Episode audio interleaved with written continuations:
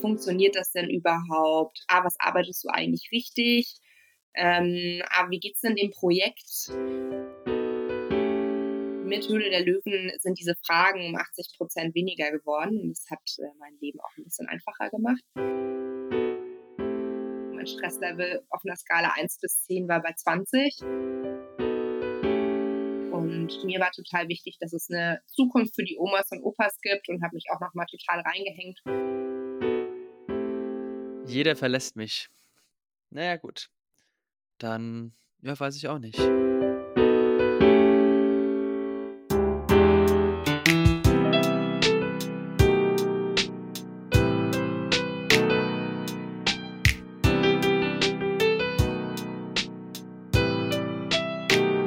Work-Life-Challenge ist endlich zurück aus der Sommerpause.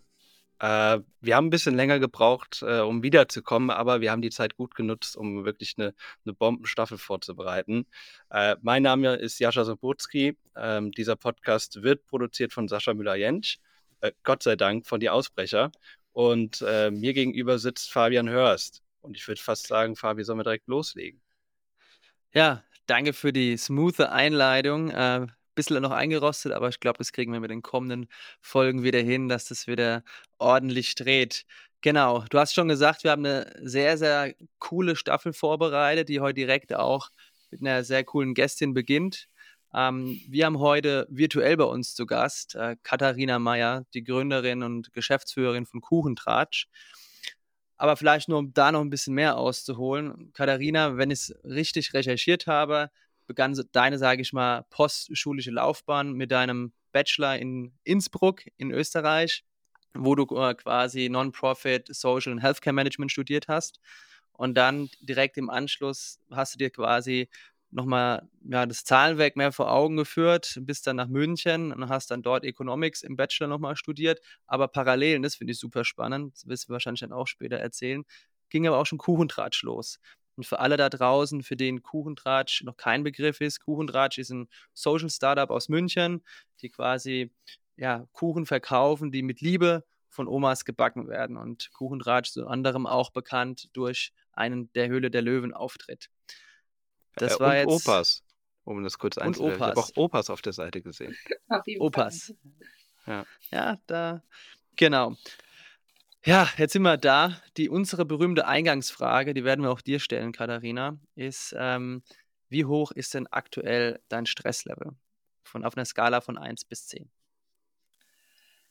Äh, mein Stresslevel. Ähm, es ist äh, anders wie sonst ähm, aufgrund der aktuellen Situation und ich würde sagen, das äh, Stresslevel bei mir ist gerade so zwischen einer 6 und einer 7.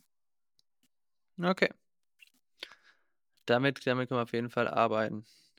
Wie viel Einfluss hat die anstehende IKEA-Lieferung auf dein Stresslevel?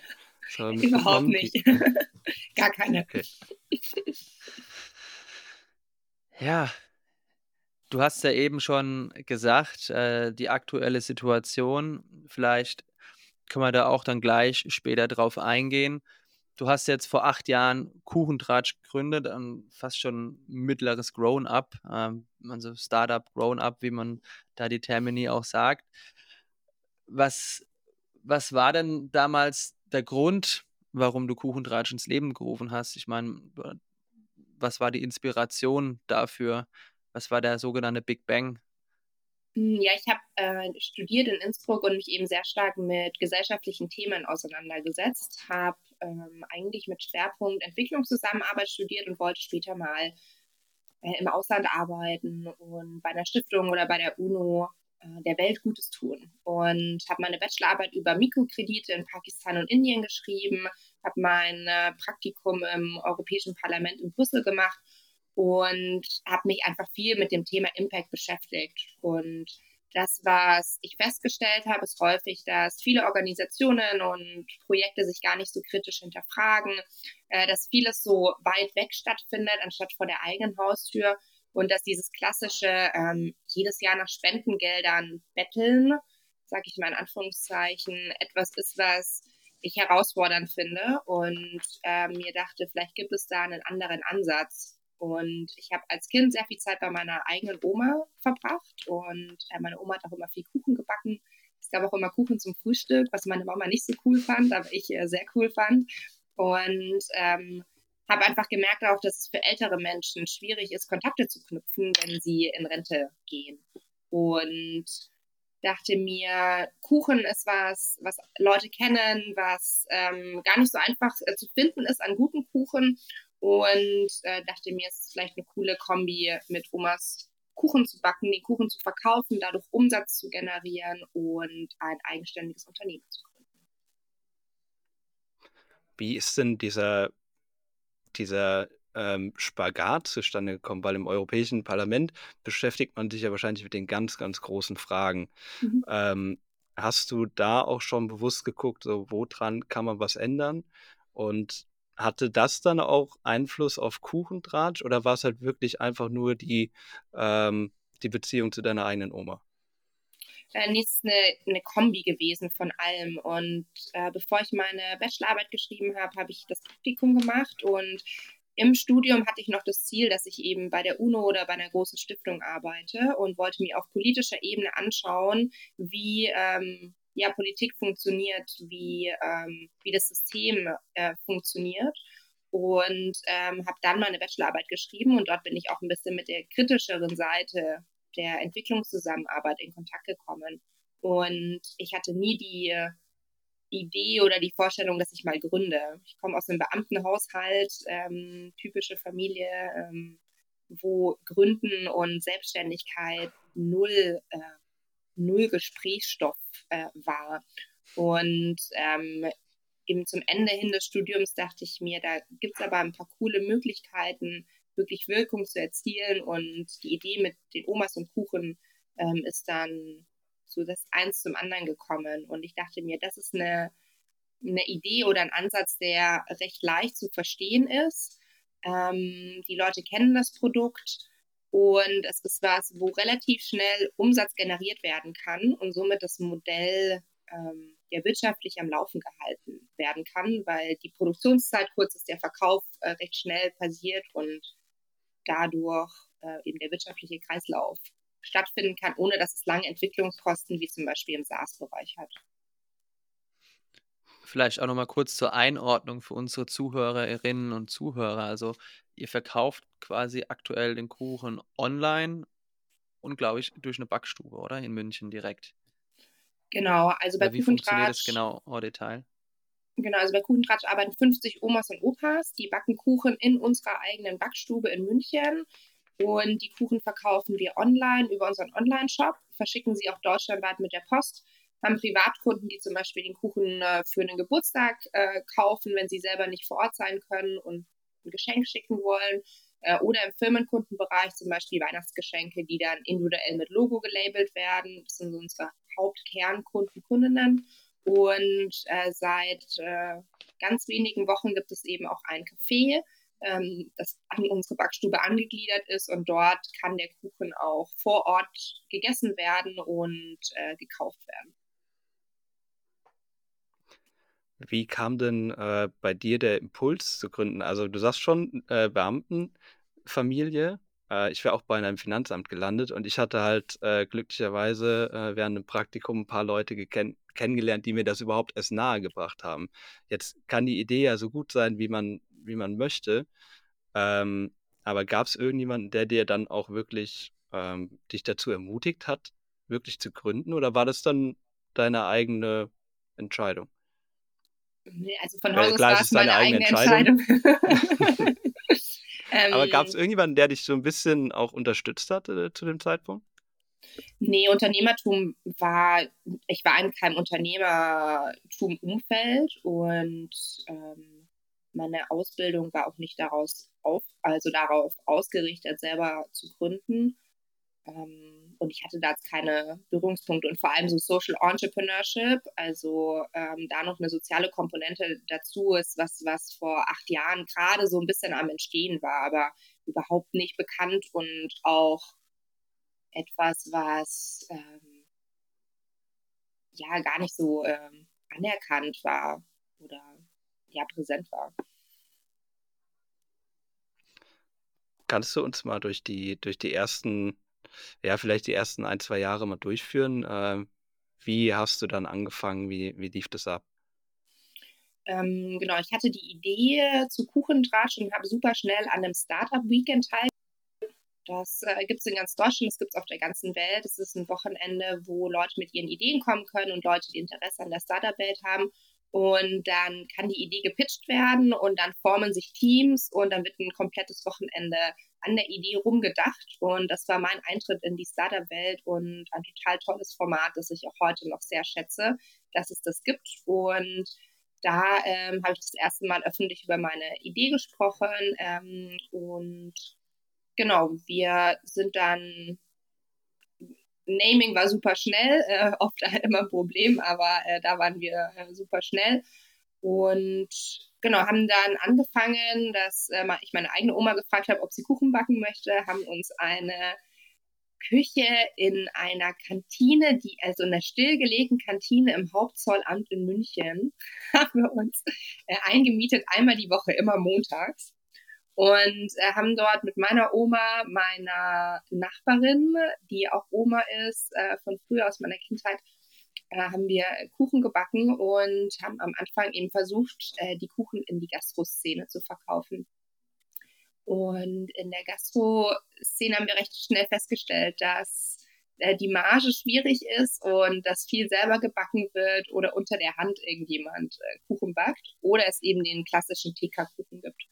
Und äh, recht schnell kam dann die Idee, dass äh, eigentlich ja im Online-Bereich äh, Potenzial äh, sich entwickelt. Und ich habe sehr schnell entschieden, dass wir den Kuchen ähm, online anbieten und verkaufen und kein klassisches Filialgeschäft, wie es vielleicht bei sonstigen Bäckereien normal ist, ähm, anzubieten. Und haben da den Kuchen eben in München äh, die ersten fast zwei Jahre angeboten äh, nach einem Jahr haben wir gemerkt, okay, es gibt genügend Omas und Opas, die Kuchen backen wollen.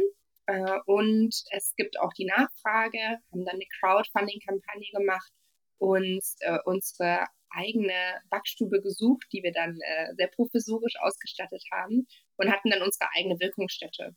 Und genau, haben dann in München eben Kuchen gebacken, äh, den in München verkauft und dann überlegt, wie es weitergeht und wie wir wachsen können.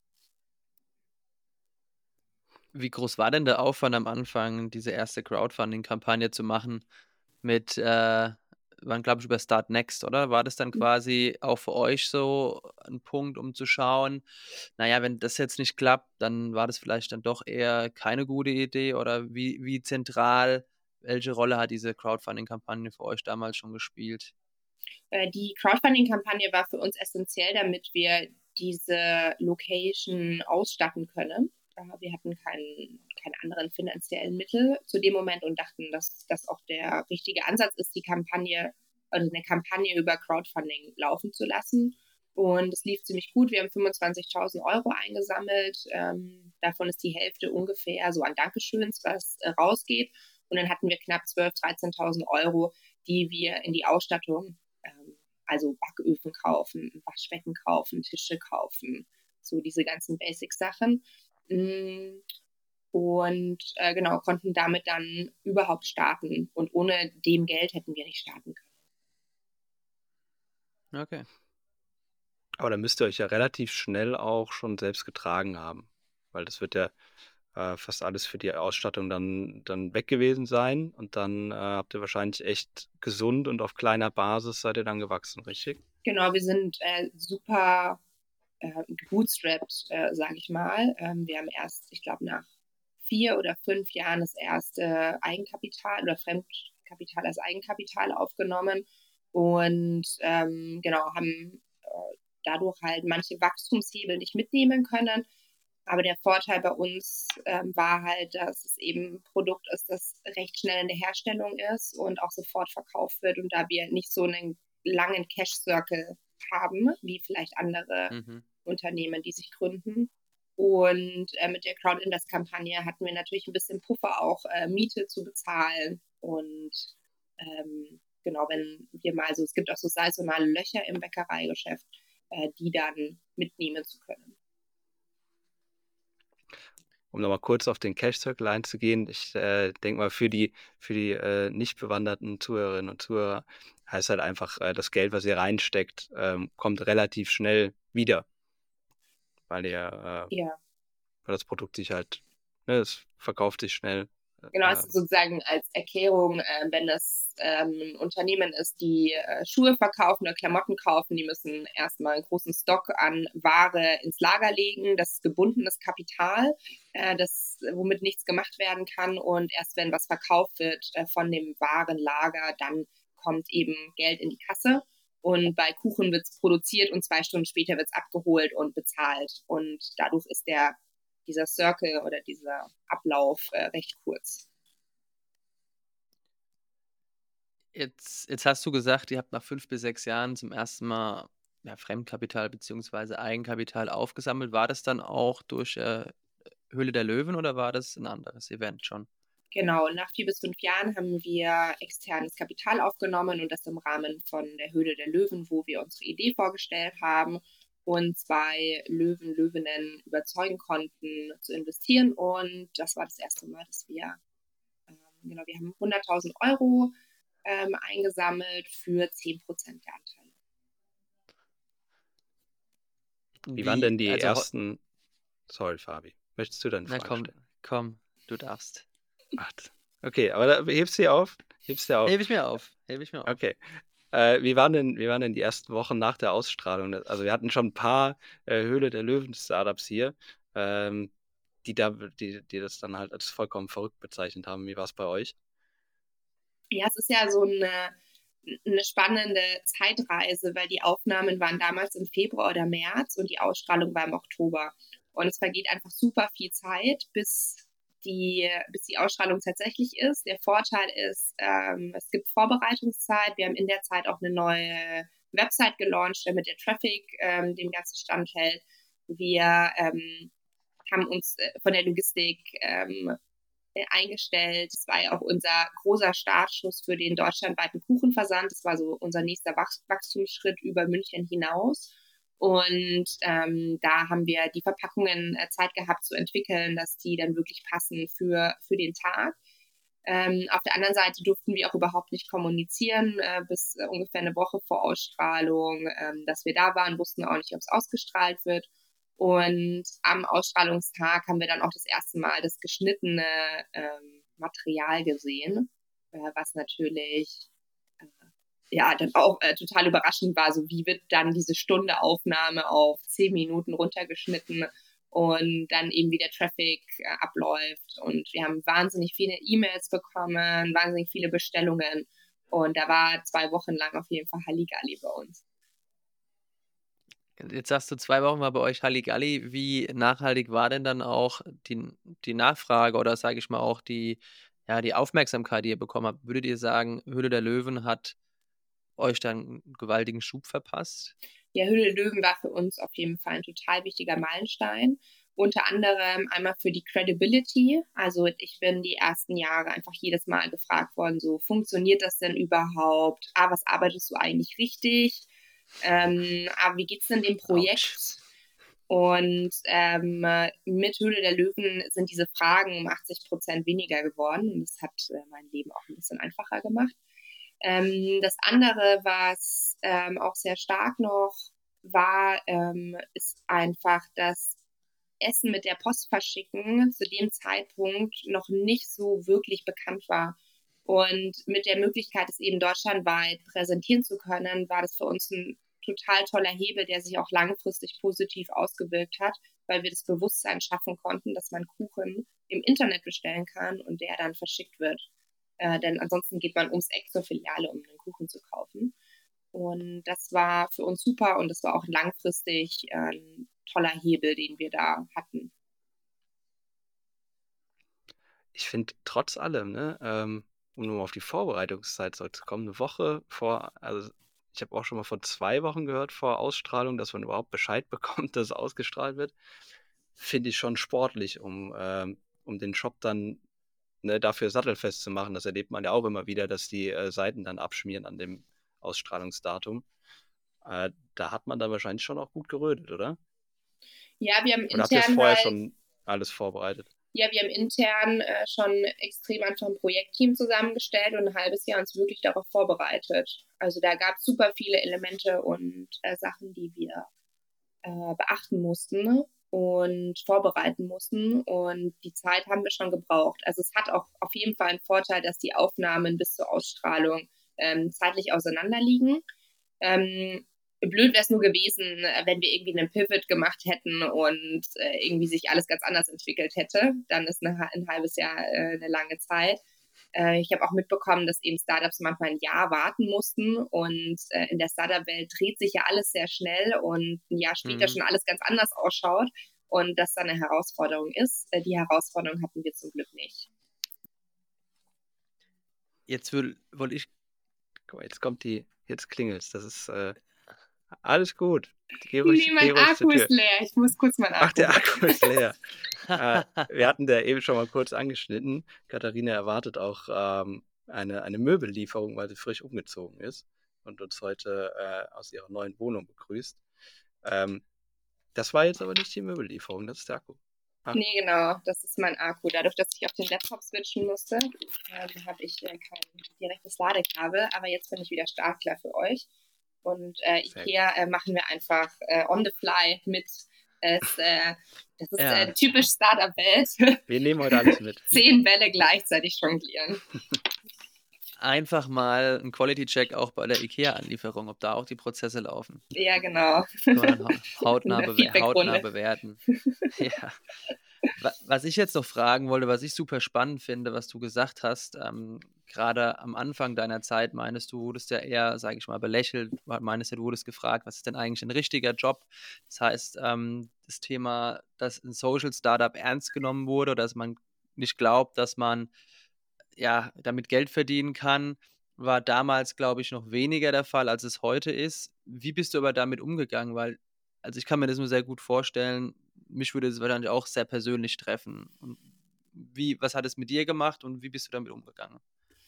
Ähm, ja, vor allem die Anfangsphase war sehr hart und auch sehr schwierig äh, in Bezug auf dieses Thema, weil ähm, es wenig Menschen gab, die so fast keine, die gesagt haben, boah, voll geil, ja, go for it und das wird und das ist voll die gute Idee. Äh, es gab immer zu 90 Prozent einfach Bedenkenträger und Trägerinnen und das ist auf jeden Fall ein Motivationskiller. Und es war schon auch eine Herausforderung, da die Motivation zu halten und am, am Start zu bleiben. Ähm, und ja, so mit, ich würde, also so nach drei Jahren oder so, ähm, wo wir dann auch äh, immer mehr Presse bekommen haben, ähm, war immer mehr so, ah, okay, da ist vielleicht was. Und eben mit Höhle der Löwen war dann der Zeitpunkt, wo echt viele dann ähm, gesagt haben, okay, es passt. Ähm, mich, mich deprimiert dann sowas natürlich, wenn von außen es äh, wie Presse braucht, um äh, eine Bestätigung, also dass Menschen Presse als Bestätigung für etwas nehmen, was davor schon da war.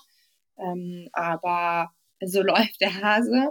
Und ja, es hat sich aber auf jeden Fall gelohnt, diese, äh, diese Motivationskiller mitzunehmen. Und auch ich habe für mich gelernt, dass dann einfach ähm, ich habe da Antwortstrategien entwickelt auf äh, diese Fragen okay. und da auch gar nicht reinzugehen und es gar nicht auf eine persönliche, emotionale Ebene mitzunehmen, sondern okay, es ist einfach, es ist einfach so und meine Antwortstrategie ist A, B, spule ich ab und dann ciao, äh, nächste Person. Ja, ich glaube, das muss man auch, weil sonst, äh, ja, wenn man sich das zu Herzen nimmt, äh, das macht eigentlich so viel, nicht so glücklich über Dauer würde ich sagen. Ja. Okay. Jetzt äh, letzte Höhle der Löwen-Frage, würde ich sagen. Äh, ah, der, Jascha, davor... der Jascha ist immer so ein richtiger Höhle der, Höhle der Löwen-Fanatiker. Also du bist das schon... stimmt überhaupt nicht. Ich, wollte, ich bin doch gerade. ja, das kleiner stimmt. Fanboy, wow, der Jascha. Wow. Wow.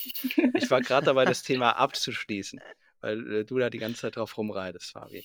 Äh, aber habt ihr, habt ihr vorher auch schon ähm, nach, nach Investoren gesucht oder hat sich einfach die Gelegenheit so ergeben? Nee, dadurch, dass wir, also dass super wenig Leute daran geglaubt haben und das überhaupt als Businessmodell gesehen haben, äh, es im Social Entrepreneurship Bereich eigentlich keine VCs gibt ähm, und wir ähm, ja da nicht wirklich Ansatzpunkte und Möglichkeiten hatten, ähm, haben wir da nicht wirklich Möglichkeiten gehabt. Äh, mit Höhle der Löwen, die Credibility ist dann auf jeden Fall höher gewesen und danach, wenn wir äh, auch äh, gepitcht haben, dann war die Aufmerksamkeit und die, die Ernsthaftigkeit auch mehr, mehr von den Leuten gegeben, aber davor ähm, haben wir das gar nicht gemacht. Um das vielleicht nochmal kurz zeitlich einzuordnen, wann war nochmal die Höhle der Löwen-Aufnahme bei euch? Ähm, Im Februar 2018.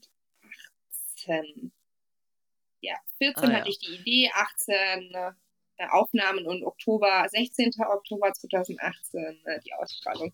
Ich war mir jetzt nicht mehr ganz sicher, 2018, 2019, ich hatte irgendwie zwei Zahlen im Kopf. Ja, aber bist du jetzt 18. durch mit deinen Höhle der Löwen-Fragen? Ja, nee, das wollte ich jetzt nur einordnen, weil, Achtung, kommt meine eigentliche Folgefrage. ja. Genau, die Folgefrage, ihr wollt ja vor Corona, hattet ihr ja äh, Pläne, zumindest konnte man das lesen, dass ihr ja tatsächlich expandieren wolltet, auch mit einem Café. Und dann kam, sage ich mal, so ein externes Event, das den ganzen Globus beschäftigt hat. Und das hat die Pläne dann erstmal zerschossen. Wie reagierst du als Gründerin, aber auch Geschäftsführerin auf was, wo du eigentlich gar keinen Einfluss hast? Ja, also es war ganz schlimm. Äh, der Moment, wir sind total gut gestartet. Ähm, 20, also wir haben 2019 gut abgeschlossen. 2020 haben wir super viele Pläne gehabt und ähm, uns super tolle Sachen vorgenommen. Und als dann ähm, immer mehr so das Corona-Thema kam, war am Anfang in meinem Kopf so, ah ja, okay, mal schauen, aber an sich cool, weil dann wird Online-Geschäft wird stärker werden. Es könnte uns in die Karten spielen, weil wir eben Kuchen mit der Post verschicken. Wenn Leute sich nicht mehr so viel sehen können, dann wird sowas wie Geburtstagsgeschenke oder Aufmerksamkeiten, die äh, per Post verschickt werden, immer relevanter werden. Und dachte mir, es könnte auch eine ziemlich große Chance für uns sein. Und relativ schnell, so ein, zwei Tage später, äh, von meiner Vorfreude, okay, da, da könnte für uns eine Opportunity sein, äh, kam dann äh, die Realisierung, dass äh, wir ja mit Omas und Opas Kuchen backen und äh, genau diese Altersgruppe äh, am meisten gefährdet ist und ähm, ich dann relativ schnell verstanden habe, dass äh, alles, was ich aufgebaut habe in den letzten Jahren, völlig völlig äh, vorbei ist, weil wir mit den Omas nicht mehr arbeiten können und unser Produkt nicht mehr herstellen können. Und einer unserer Werte ist, wir sind echt und es war für uns halt keine Option, dass irgendwie das junge Team sich in die Backstube stellt und Kuchen backt, sondern unser Kuchen ist von der Oma und von Opa und nicht von irgendwelchen anderen Leuten. Und das hieß, dass wir von heute auf morgen die Backstube zugemacht haben, alle nach Hause geschickt haben, das junge Team im Homeoffice gearbeitet hat und ähm, wir dann halt in diese Phase eingetreten sind, dass wir nicht wirklich wussten? Also vor allem ich nicht wusste, wie geht's weiter, wie lange dauert es. Ähm, ich hatte natürlich unseren Cashflow und äh, wusste bis zu welchem Monat wir irgendwie da durchkommen. Ähm, und es war eben Anfang März und April, wo für mich auf jeden Fall auch eine, ja, eine Welt zusammengebrochen ist und alles, wofür ich gearbeitet habe, wegen einem externen Event, ähm, nicht mehr funktioniert hat. Und ja, das war super hart, äh, so zu sehen, wie für alles, was ich gearbeitet habe, das halt dann nicht mehr, nicht mehr da ist.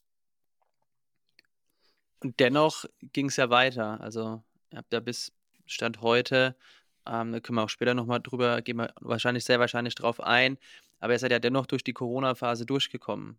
Was, was, was war da der Ausweg?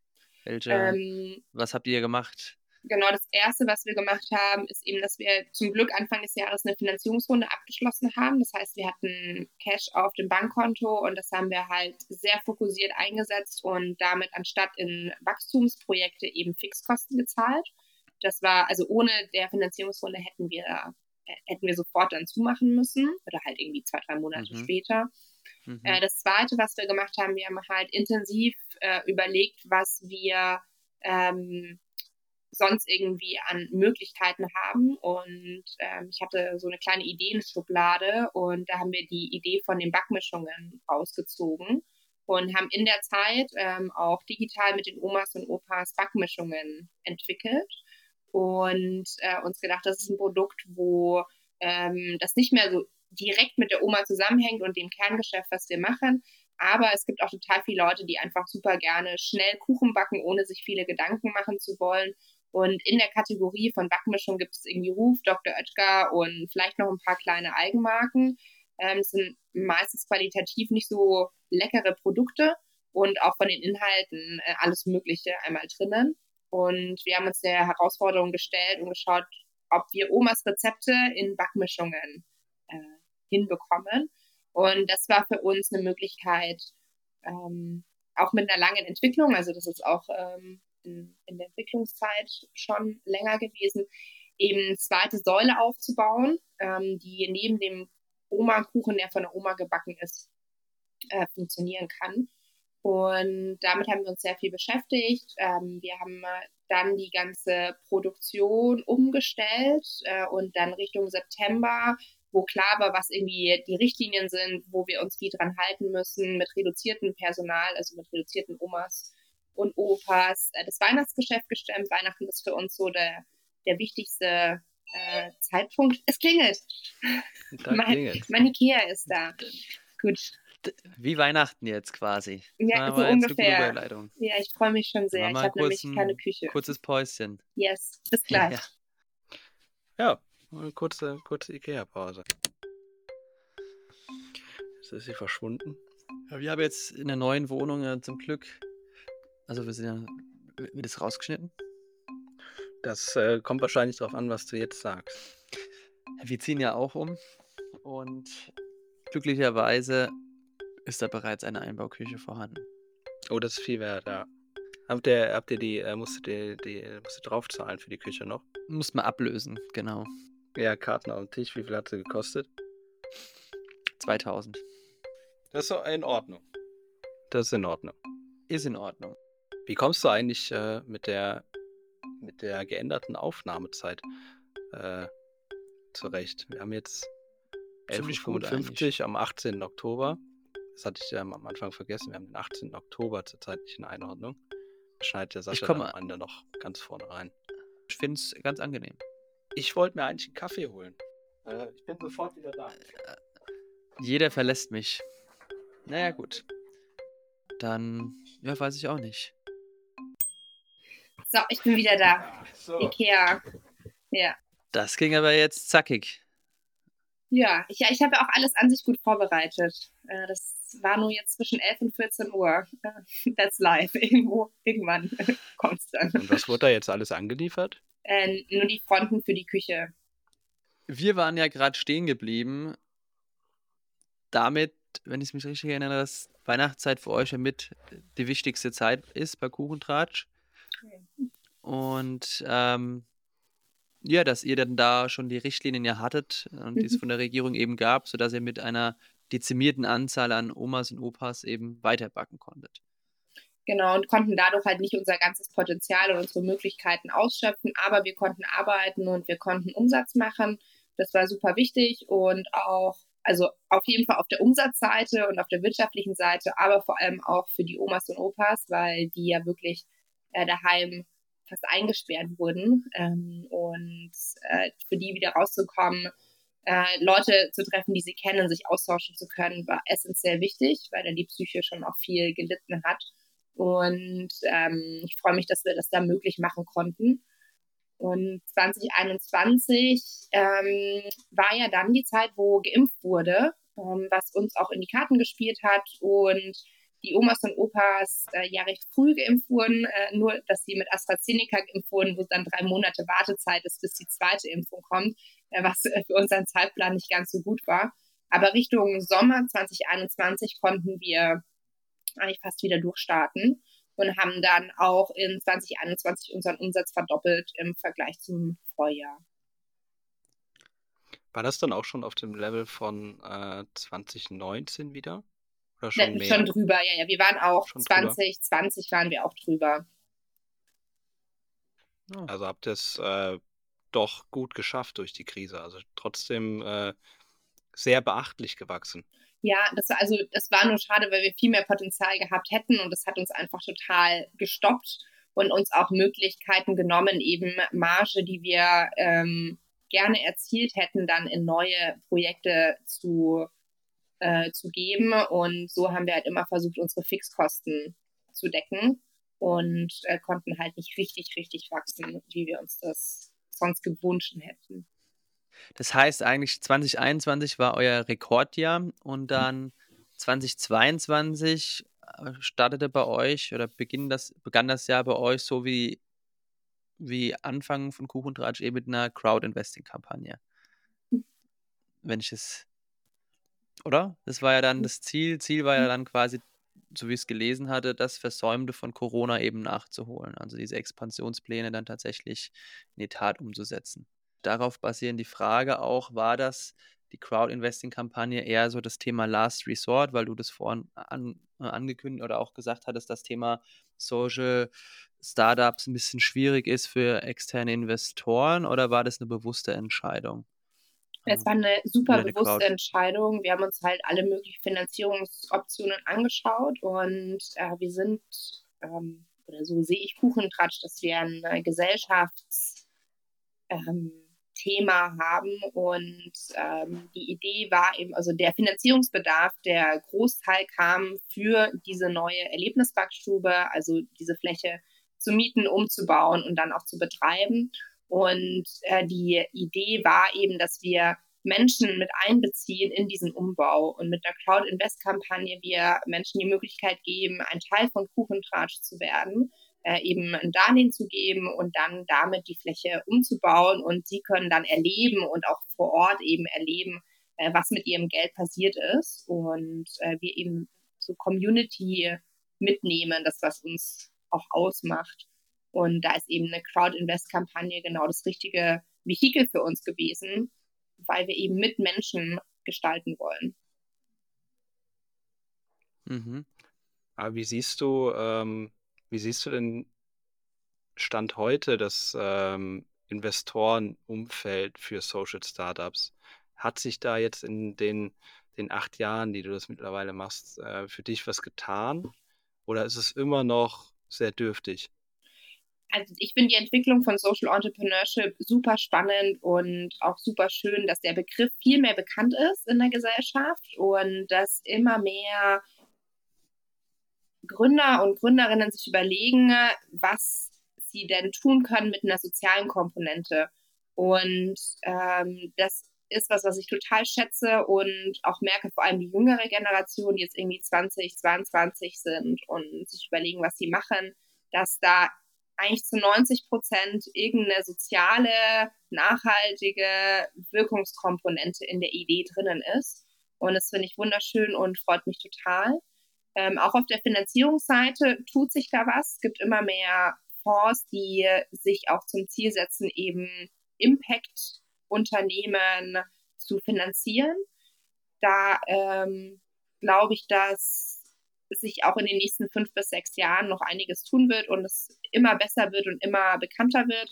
Es gibt halt immer so Schwierigkeiten an welche, also irgendwie Seed Funding, ähm, Series A, B, C, ähm, was ja auch in der normalen Startup-Welt, äh, auch in Deutschland gibt es in manchen Phasen einfacher äh, äh, Fonds zu finden, die finanzieren und in anderen weniger. Ähm, aber ich glaube, das ist einfach eine Entwicklung, äh, die auch äh, ganz normal ist. Und ich, ich würde mich total freuen, wenn es da einfach mehr, mehr Möglichkeiten noch gibt und ich auch immer das Ziel hatte, mit Kuchentratsch eben auch ein, ein Leuchtturm zu, zu, sein und zu zeigen, dass Social Entrepreneurship funktioniert und dass es äh, da ähm, für Leute, die eine Idee haben, auch ein bisschen Motivation ist, zu sagen, ah, in dem Bereich möchte ich auch was machen. Ähm, so schade, wie jetzt die Situation ähm, auch gerade ist, äh, hoffe ich trotzdem, dass über die acht Jahre ich mit Kuchentratsch auch da die Möglichkeit hatte, eben äh, Weg zu bereiten ne, für Unternehmen, die sich auch gesellschaftlich Gedanken machen. Würdest du prinzipiell sagen, dass Social Entrepreneurship kein Investment Case ist? Oder ist es eher, würdest du sagen, oder wolltet ihr auch ja. keiner sein?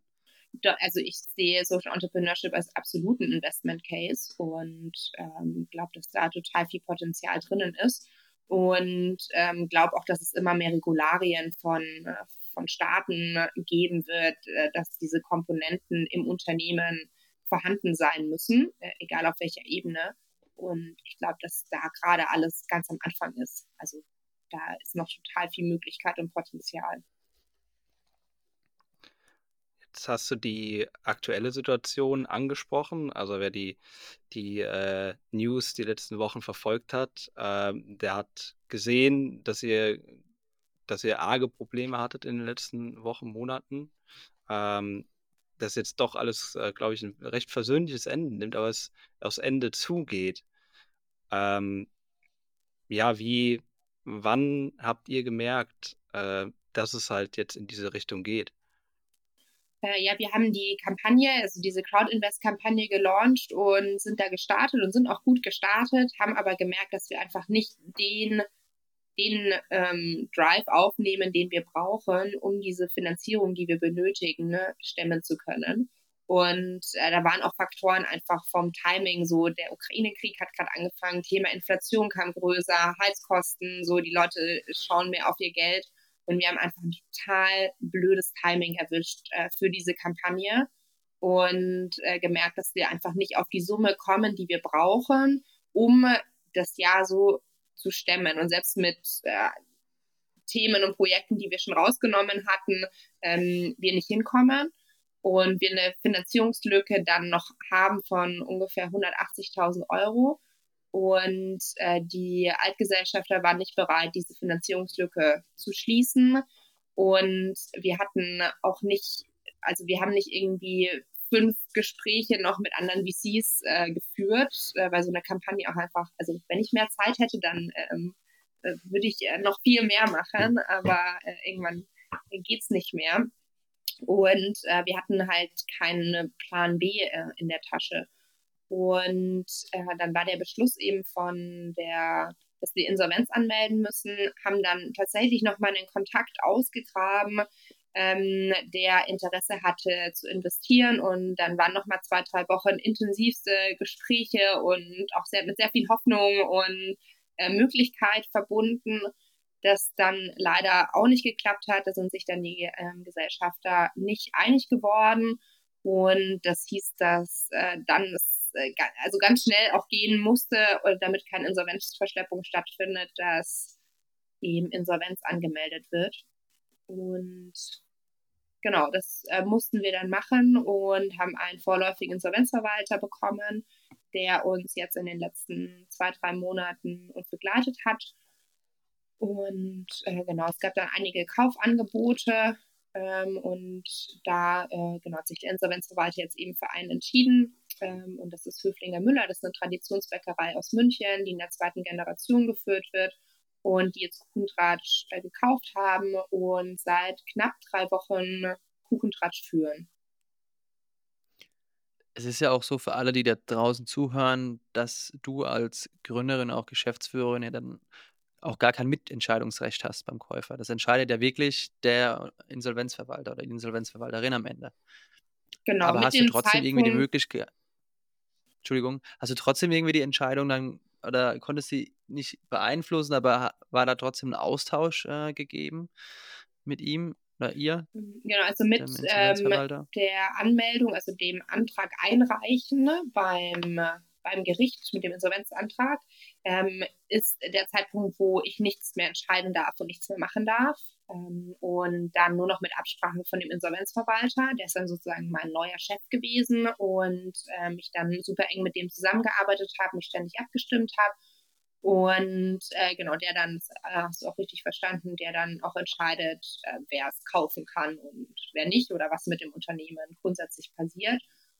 Und äh, genau, ich hatte zwei, drei Gespräche ähm, mit verschiedenen, äh, also einmal mit Höflinger Müller hatte ich zwei, drei Gespräche und dann eben mit anderen, die auch Interesse hatten, Kuchentratsch zu kaufen. Ähm, hatte ich dann äh, Gespräche und habe Kuchentratsch auch vorgestellt. Und mir war total wichtig, dass es eine Zukunft für die Omas und Opas gibt und habe mich auch nochmal total reingehängt in den letzten Monaten, damit da eine tolle Lösung ähm, möglich ist, dass die Omas und Opas weiterbacken können. Und der Insolvenzverwalter hat sich dann eben für Höflinger Müller entschieden. Und äh, die haben das jetzt auch die, also äh, haben die Zusage vom Gericht bekommen. Da ist ja dann auch so ein Kaufvertrag, der dann läuft und der Gericht, das Gericht muss das dann einmal absegnen. und äh, genau, führen jetzt eben seit zwei, drei Wochen die, also Kuchentratsch äh, mit den Omas und Opas und übernehmen eben auch alle Omas und Opas und das war mir auch total wichtig. Und die, die Marke Kuchentratsch wird weiterhin bestehen bleiben. Genau, äh, es wurde aus Insolvenzmasse auch die Marke gekauft. Okay, äh, lass mal persönlich in dich reinschauen. Ähm, jetzt hast du am Anfang gesagt, dein Stresslevel aktuell ist so bei sieben. Ich denke mal, das ist jetzt schon ein bisschen, bisschen abgeklungen, jetzt im Vergleich zu den letzten Tagen und Wochen. Ähm, ja, wie, wie, wie fühlt man dich dann? Also, wenn du weißt, okay, wir haben diese, diese Lücke, die wir füllen müssen von 180.000, aber die Gesellschafter sagen, machen wir nicht. Ähm, was, was geht dann in einem vor? Boah, ich glaube, in der Zeit ist, ähm, ist äh, nicht nur untertags äh, oder so, ist nicht nur von Tag zu Tag irgendwie ein krasses Up and Down und viel passiert, sondern äh, jede Stunde ist irgendwie irgendwas passiert und es war ein äh, komplettes äh, eine komplette Amplitude von, oh Gott, es geht überhaupt nicht mehr weiter zu, wir haben eine Lösung äh, zu, ah, da ist eine Option und oh nee, da ist wieder eine Herausforderung und ähm, das äh, ist was, was ich auf jeden Fall, also was sehr, sehr anstrengend war und sehr herausfordernd war, um ein Stresslevel auf einer Skala 1 bis 10 war bei 20. Das ähm, hat mich auf jeden Fall mitgenommen und ähm, ist was, was ich äh, auch nicht nochmal so erleben möchte. Ähm, genau, und grundsätzlich, ja, es haben halt alle Menschen die Möglichkeit zu sagen ja oder nein und ähm, ich habe da dann auch keine Erwartungshaltung, weil ähm, alle können Ja oder Nein sagen. Und ähm, ich war natürlich extrem traurig, dass es äh, da von den Gesellschaftern zu einem Nein kam und irgendwie 100 Leute, äh, da, also dann klar war, dass 100 Leute ihren äh, Job verlieren. Aber ich kann das nicht beeinflussen in dem Sinne und ähm, kann nur hinarbeiten auf, auf eine Entscheidung. Und das ist was, was auf jeden Fall ähm, herausfordernd war und auch äh, jetzt hat für mich persönlich äh, noch herausfordernd ist. Wie ist denn deine aktuelle Rolle jetzt äh, in, oder wie, wie sehen die kommenden Monate für dich denn selber aus, jetzt noch in diesem Übergangsprozess oder in diesem Übergabeprozess? Kannst du da uns vielleicht mehr dazu erzählen? Ähm, genau, also äh, Höflinger Müller hat äh, komplett übernommen. Ähm, das heißt, ähm, die stellen die Geschäftsführung, die machen das operative Geschäft, die strategischen Entscheidungen. Äh, ich habe da überhaupt nichts mehr mit zu tun und ähm, auch treffe auch keine Entscheidungen mehr. Ich begleite jetzt halt noch bis Ende des Jahres zehn Stunden die Woche in der Öffentlichkeitsarbeit und im Marketingbereich. Und äh, das sollte dann im Januar eben abgeschlossen sein.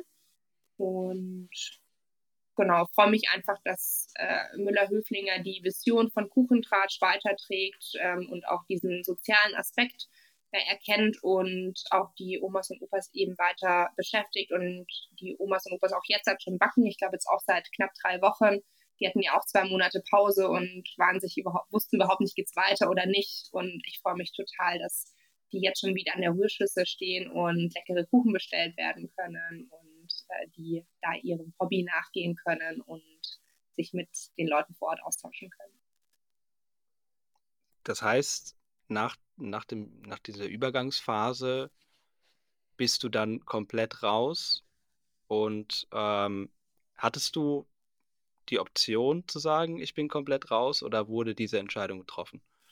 Äh, ja, wir sind super früh auch ins Gespräch gegangen, also Höflinger, Müller und ich. Und ähm, es wurde mir auch angeboten, dass ich die Geschäftsführungsrolle äh, oder der Wunsch war auf jeden Fall da, dass ich die Geschäftsführungsrolle übernehme. Ähm, die Umstände sind äh, halt dann andere. Also ich habe dann wenig Option, strategische Entscheidungen zu treffen. Ähm, ich habe sehr wenig Eigenverantwortung und all das, was mich ausmacht und mir Spaß macht am Unternehmerischen, wäre in dieser Rolle, die eine rein exekutive Rolle ist, nicht gegeben. Und äh, ich hätte super gerne weitergemacht. Kuchentratsch ist mein Baby und Kuchentratsch ist, ist auch viel ich, also ist auch viel Identitätsthema von mir. Äh, aber es wäre für beide Seiten, glaube ich, äh, langfristig eine Lose-Lose-Situation geworden, weil ich viel zu unternehmerisch veranlagt bin und ähm, ich glaube, wir da nicht auf einen Nenner gekommen wären. Und eine andere Person in der Exekutive und in der Operative definitiv auch besser ist wie ich. Mhm. Aber ist dann, ich meine, wenn es wurde dann aus der Insolvenzmasse herausgekauft, war es dann trotzdem noch die Möglichkeit, dass ja, das so ein bisschen die, die alte Investoren noch ein bisschen was von dem Geld gesehen haben, oder ist es so ein typisches einfach aus der Insolvenzmasse raus und eigentlich nicht der Rede wert? Genau, es hört sich oder besser an, dass es verkauft wurde, aber das hat äh, null Benefit für, für mich äh, persönlich oder für die anderen Gesellschafter äh, finanziell. Ähm, es ist auch so, dass wir auch Gläubiger, Gläubigerinnen haben und das äh, schmerzt mich total, dass wir offenstehende Rechnungen haben bei Menschen, die ein Unternehmen führen und das ist auch was, was mich nicht schlafen lässt, also immer noch nicht und mich auch einfach total stark beschäftigt, weil wir einfach auch so tolle Handwerker und Handwerkerinnen bei uns vor Ort hatten, die eine grandiose Arbeit geleistet haben die Vorbereitung fürs Café zu machen und wir die nicht bezahlen konnten. Und ich weiß nicht, was die Quote ist. Das wird in den nächsten Monaten, im nächsten Jahr irgendwann ähm, festliegen. Ähm, und äh, ich hoffe einfach, dass äh, die einen Großteil ihrer Rechnung noch bezahlt bekommen. Aber ähm, es ist jetzt schon klar, dass es nicht die komplette Summe sein wird. Und äh, das ähm, finde ich schon sehr herausfordernd. Würdest du, also gibt es was im Nachhinein betrachtet, was du sagen würdest, das war der Knackpunkt? Äh, deswegen ist es jetzt so weit gekommen, das würde ich jetzt vielleicht anders machen? Mm, ja, auf jeden Fall. Also ich äh, versuche ja auch die ganzen letzten Monate zu rekapitulieren und auch Learnings rauszuziehen und ich mache auch ständig Fehler und lerne aus denen und nur so kann ich mich auch weiterentwickeln und besser werden. Ähm, ich habe das äh, Gefühl, dass wir vielleicht zu dem Moment mit der Crowd-Invest-Kampagne nochmal mehr auf den Markt hätten schauen sollen. Also was sind eigentlich gerade weltpolitische Themen, die uns äh, so stark beeinflussen können? Ähm, mehr so ein Worst-Case-Szenario nochmal ausarbeiten mit Trends, die gerade im Außen passieren, die uns beeinflussen können und äh, da ähm, nochmal in, in der Priorität nochmal shiften auf Plan B und Plan C in der Finanzierung.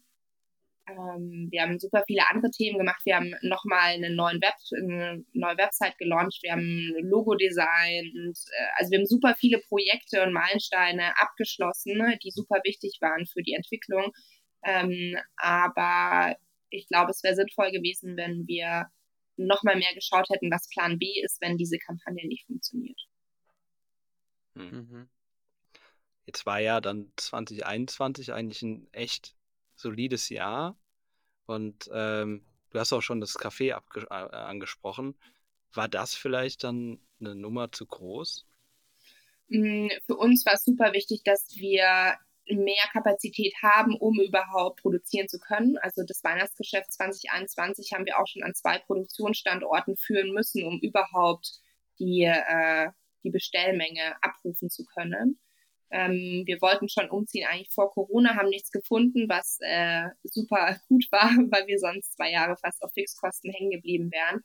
Äh, aber auch auf einer äh, professionellen Ebene mit Logistik, mit äh, Qualitätsproduktionsstandards war es extrem wichtig, dass wir umziehen und äh, eine neue Möglichkeit haben. Äh, wir haben auch nicht wirklich ein Büro gehabt, also ähm, waren auch darauf angewiesen, dass wir Fläche haben, dass das Team arbeiten kann und ähm, wir nicht 100 Prozent ein Homeoffice-Team sind für eine Firma, die sehr, sehr menschenorientiert arbeitet. Und äh, mit der Fläche haben wir einfach super viele Probleme gleichzeitig lösen können. Äh, sei es Bürofläche, sei es Produktion, sei es Logistik mit Lager.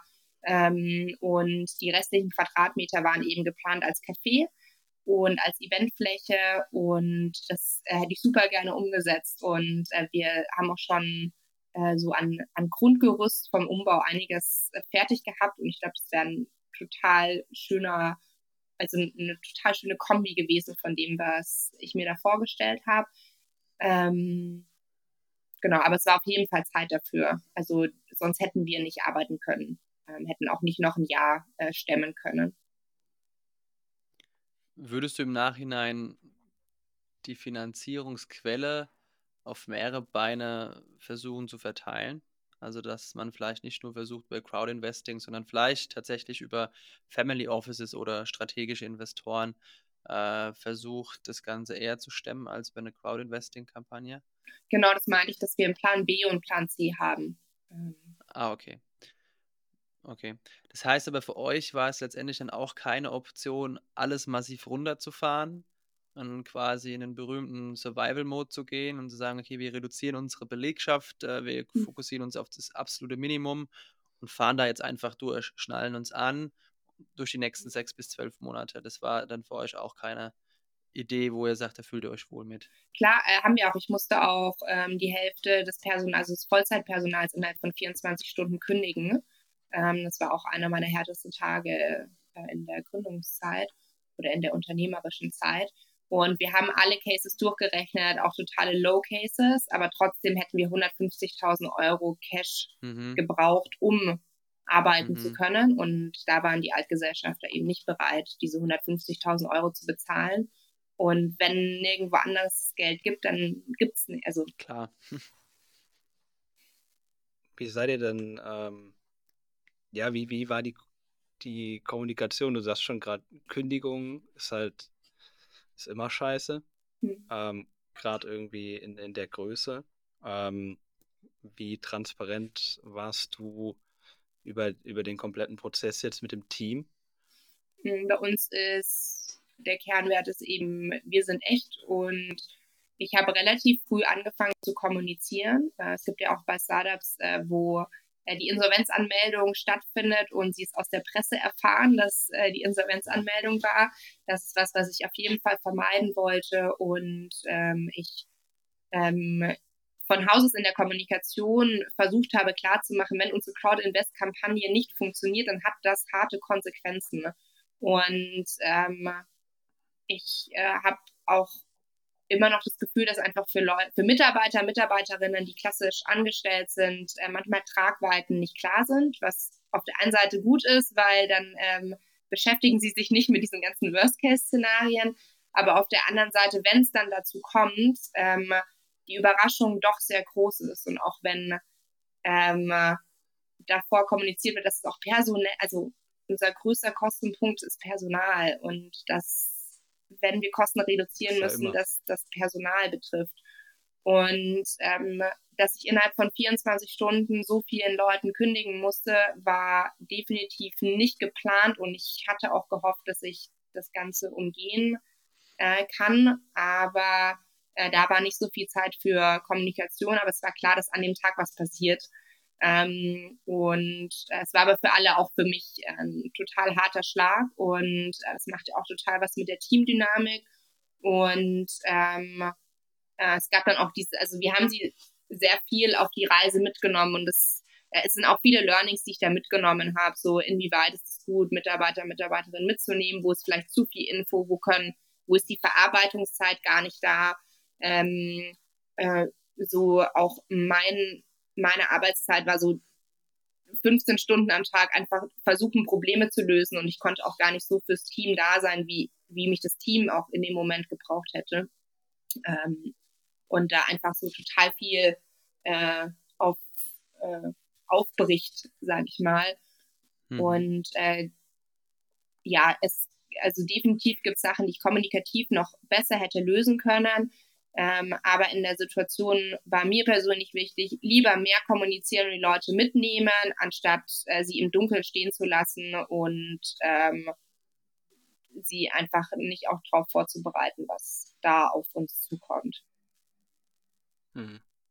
Ich finde das, äh, also wir hatten selbst auch nicht allzu einfache Phasen, gerade in der Corona-Zeit.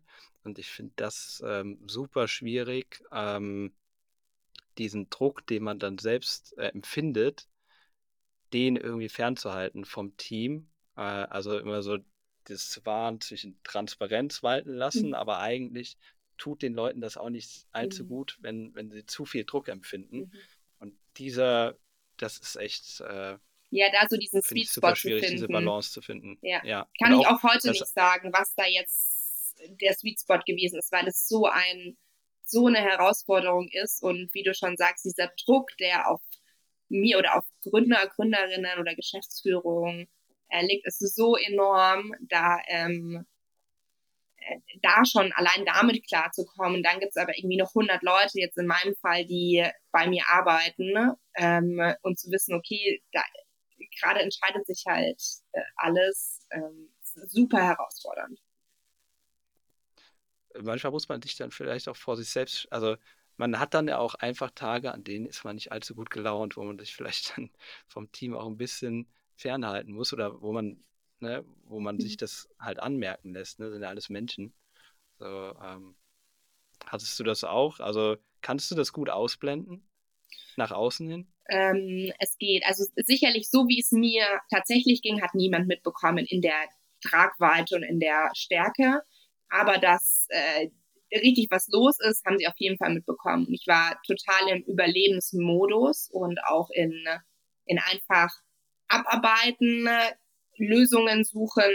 Ähm, und ich bin von Haus aus eine Person, die sehr klar und direkt kommuniziert, aber da bin ich noch klarer. Und da gibt es kein Vorgeplänkel, kein Nachgeplänkel, kein so zack, zack, zack, zack, zack. Und ähm, das ist auf jeden Fall für viele Leute auch in so einer schwierigen Situation, wo sich Leute mehr so ähm, Comfy Time wünschen, äh, clasht das halt dann total. Ähm, und äh, so Mitarbeiter, Mitarbeiterinnen wollen irgendwie aufgefangen werden, wollen sich ein Gefühl von sicheren Hafen, von Perspektive, von Ausblick haben. Und äh, ich bin mitten auf stürmischer See mit einem halb kaputten Schiff und versuch's zu lösen. Und das geht in dem Moment einfach nicht zusammen. Jetzt hast du gesagt, dass, dass du natürlich na, nach außen hin das ja noch gewissermaßen irgendwie wahren musstest, den Schein zumindest, dass du nicht komplett den Druck ablassen konntest bei deinen Mitarbeitenden. Jetzt bist du ja alleine als Gründerin unterwegs und Geschäftsführerin bei Kuchentratsch. Hattest du denn in deinem Umfeld die Möglichkeit, sage ich mal, das Ventil des Drucks auch mal abzulassen? Weil nee, ich stelle mir das unglaublich hab, schwierig ja. vor, wenn ich da alleine bin und kann mit niemandem so richtig darüber reden. Es war auch keine ich, Zeit, ja, es war, es gab keine Zeit, mit irgendjemand darüber zu reden. Es war, es war so Überlebensmodus, dass ähm, ich privat nicht mal mit Leuten über Themen gesprochen habe, weil ich nur gearbeitet habe und nur nach Lösungen gesucht habe und versucht habe okay. zu schlafen. Ich konnte nicht schlafen, weil mein Kopf so viel gerattert hat. Ähm, da, da, da ging gar nichts irgendwie äh, rauszulassen, einfach mhm. nur Lösungen finden und ähm, versuchen, das zu lösen. Ja, okay. Das ist dann schon. Ja, das glaube ich, das unterschätzt man. man. Man man unterschätzt den persönlichen Druck und wie es einem damit auch geht. Und ich glaube, in deiner Situation vielleicht auch wiederum positiv, dass es wahrscheinlich nicht ganz so lange geht, dass man schnell Klarheit eben hat, was passiert. Weil wenn sich das so zieht, mhm kann ich mir vorstellen, kann man auch selber daran kaputt gehen. Ich meine, man muss zwar als unternehmende Person auch in Krisenmodus auch Opfer bringen, vielleicht auch mal die eigene Gesundheit, sagt man zumindest, aber ich glaube, da muss man dann trotzdem irgendwie aufpassen, dass man das nicht allzu lange macht. War das für dich denn auch ein Punkt, wo du gesagt hast, bis dahin jetzt, das ist die Zeit, da muss es jetzt vorbei sein oder hast du da dir kein, kein Ziel gesetzt? Ähm, doch die, also mit an, also es war relativ klar, wann wir spätestens Insolvenz anmelden müssen, damit wir keine mhm. Insolvenzverschleppung haben. Also das war mhm. sozusagen mhm. Punkt Nummer eins. Punkt Nummer zwei war dann, dass klar, also auch der Zeitpunkt klar ist äh, von 4. Oktober, dass da eben äh, entweder es ein Kaufangebot gibt oder nicht. Ähm, und mhm. dann mit dem 4. Oktober eben klar ist, wer es jetzt weiterführt. Und ähm, der Prozess dann, ich würde sagen, in Summe dann fast ein halbes Jahr war. Und ein halbes Jahr mhm. so durchzuhalten, ähm, ist fast unmöglich. Also ähm, das, äh, das reicht auf jeden Fall. Ich hatte irgendwie zwei Tage Urlaub äh, in dem Jahr, bis jetzt halt auch immer noch. Und ähm, ich hatte alle Symptome von Burnout, von Erschöpfungsdepression, von, also ähm, ich bin froh, dass so langsam ähm, ich jetzt da rauskomme, aber eine Insolvenz so durchzumachen, ist was, was ich niemandem wünsche, weil das äh, nicht gut tut. Das äh, ist, ist, sehr mhm. unangenehm. Ja, wir gucken ja gleich wahrscheinlich auch mal ganz kurz nach vorne, so wie es jetzt weitergeht, auch ja. mit dir persönlich. Ähm, aber würdest du ja, wenn du jetzt nochmal gründen würdest, vielleicht noch eine zweite, dritte Person äh, mit ins Boot holen, um diese ganze Last nicht allein schultern zu müssen? Ähm, ja, auf jeden Fall. Also ich finde auch in der Gründung ist essentiell wichtig, ähm, zu zweit zu gründen. Ich hatte damals auch eine Mitgründerin für eineinhalb Jahre, knapp zwei Jahre, äh, die dann ausgestiegen ist, weil es doch nicht so ihre Welt ist, das Unternehmerische. Aber ähm, definitiv ähm, ist es was, was ich glaube total wichtig ist, äh, ein, zwei weitere Schultern zu haben, ähm, weil da dann zusammen auch durchzugehen ähm, sicherlich hilfreich ist. Okay, dann schauen wir jetzt nach vorne, oder? Ja, würde ich auch sagen. Jetzt hast du ja schon uns ein bisschen eine Timeline gegeben, hast gesagt, bis Januar ist, findet noch die Übergabe statt, indem du quasi unterstützt. Weiterhin hast du dir da jetzt schon mal in den letzten Tagen überhaupt schon mal Gedanken machen können, Wochen Gedanken machen können, was für dich danach kommt? Oder ja, was, was sind da deine Pläne generell? Ja, die sind äh, noch ziemlich to be discussed. Ähm, ich hatte noch nicht wirklich Zeit, mir Gedanken zu machen. Ähm, es ist jetzt so die erste Woche wo ich ein bisschen mehr Raum und Zeit habe und sicherlich äh, bis Ende des Jahres ich ähm, da auch mehr drüber nachdenken möchte. Und äh, auch, also ich kann mir auf jeden Fall vorstellen, irgendwann auch wieder zu gründen. Das ist einfach meine Leidenschaft äh, oder eine meiner großen Leidenschaften. Und ähm, ich, ich, ich empfinde einfach sehr viel äh, Freude am Machen, am Gestalten und am kreativen Arbeiten auch und glaube, dass äh, ich da auch äh, gut aufgehoben bin. Ähm, kann mir aber auch vorstellen, jetzt erstmal ähm, auf Beratungsmandate, Projektarbeit, äh, ein bisschen kleinere Themen zu übernehmen und auch zu schauen, dass es mir erstmal wieder gut geht und dass ich auf meinen Körper höre mhm. und dass ich ähm, mir ein bisschen Zeit für mich nehme und ähm, vielleicht irgendwie Anfang des Jahres auch mal ein bisschen Urlaub mache, damit äh, ich das auch dieses Ganze, was jetzt passiert ist, auch verarbeiten kann. Denn es ist wie Liebeskummer, ja. es ist Trennungsschmerz und äh, den auch mitzunehmen und äh, zu verarbeiten, damit danach dann wieder Raum und Platz ist für Neues, äh, ist, glaube ich, super wichtig und darauf möchte ich mich auch erstmal einlassen. Ich glaube, Urlaub äh, ist, ist immer eine gute, gute Option. Das äh, kommt oft zu kurz als Gründerin oder ja. Gründer. Ähm, vielleicht also kann, also ich finde es äh, auf jeden Fall bewundernswert, dass du sagst, dass du dann auf jeden Fall nochmal gründest, weil das sind auch so Gedanken, die mache ich mir manchmal auch so. Man äh, macht das jetzt acht Jahre lang, ne? Mhm. Und ähm, könnte wahrscheinlich auch was ganz anderes machen und dann guckt man so auf sein Konto, denkt so, ja, eigentlich zur Seite gelegt hast jetzt nichts, ne? Und das ist auch Gründertum. Das ja. muss man, ne? Die Leute denken immer, man, man, man wird einfach äh, stinkreich. Das ist die, das sind die oberen 0,5 Prozent oder so. Mhm. Ähm, äh, äh, spielst du mit so Gedanken auch? Vielleicht dann einfach mal zu sagen, okay, jetzt gehe ich raus und mache jetzt mal richtig Kohle. Ähm, sicherlich habe ich auch die Gedanken und äh, mal schauen, was äh, sich jetzt auch auftut und was für Möglichkeiten ich habe. Äh, ich weiß aber auch, dass äh, mein unternehmerisches Herz einfach sehr groß ist. Und ähm, vielleicht gibt es, also ich habe ja noch nie so irgendwo richtig äh, gearbeitet. Ich habe halt nach dem Studium mein Unternehmen gegründet. Und vielleicht gibt es auch Jobs, die ich jetzt noch gar nicht kenne oder den Horizont dafür noch gar nicht habe, wo ich sage, boah, geil, das ist genau mein Job. Da kann ich äh, mega viel gesellschaftlichen Impact erreichen. Äh, da habe ich Möglichkeiten, positiven Einfluss zu nehmen. Ähm, so, ich bin da total offen und ähm, probiere auch gerne aus. Ähm, das, was ich weiß, ist einfach, dass Unternehmertum mir Spaß macht und äh, ich auch Risiko mag und jetzt nicht das Bedürfnis habe, das sicherste Leben äh, der Welt zu führen und äh, die Beamtenkarriere meiner Eltern einzuschlagen. Also das ist ausgeschlossen. Ja, auf jeden Fall. okay. Dann halten wir das schon mal fest. Ja, dann äh, zum Schluss würde ich sagen, ähm, was wir was wir immer auch als, als Tipp mitnehmen von allen unseren Gästinnen und Gästen, ähm, jetzt gerade in so einer Zeit, hast du einen Ausgleich gefunden oder wie, wie findest du einen Ausgleich ähm, zu dem ganzen Arbeitsstress? Ich glaube, bei dir jetzt im Extrembeispiel. Gab es da irgendeinen Ausgleich, den du finden konntest? Ähm, ja, mein wichtigster Ausgleich ist immer Sport. Äh, das hilft mir total, so meinen Körper zu spüren, ähm, den Kopf auszuschalten. Ähm, das ist was, was mir total hilft, schon über die ganzen letzten Jahre. Also Sport ist auch meine, also meine zweite Leidenschaft und deshalb kombiniert sich das hervorragend. Ähm, ansonsten, was mir immer wieder geholfen hat, regelmäßig Coaching zu haben, zur Therapie zu gehen, äh, Themen zu verarbeiten und um dadurch auch den Kopf frei zu bekommen.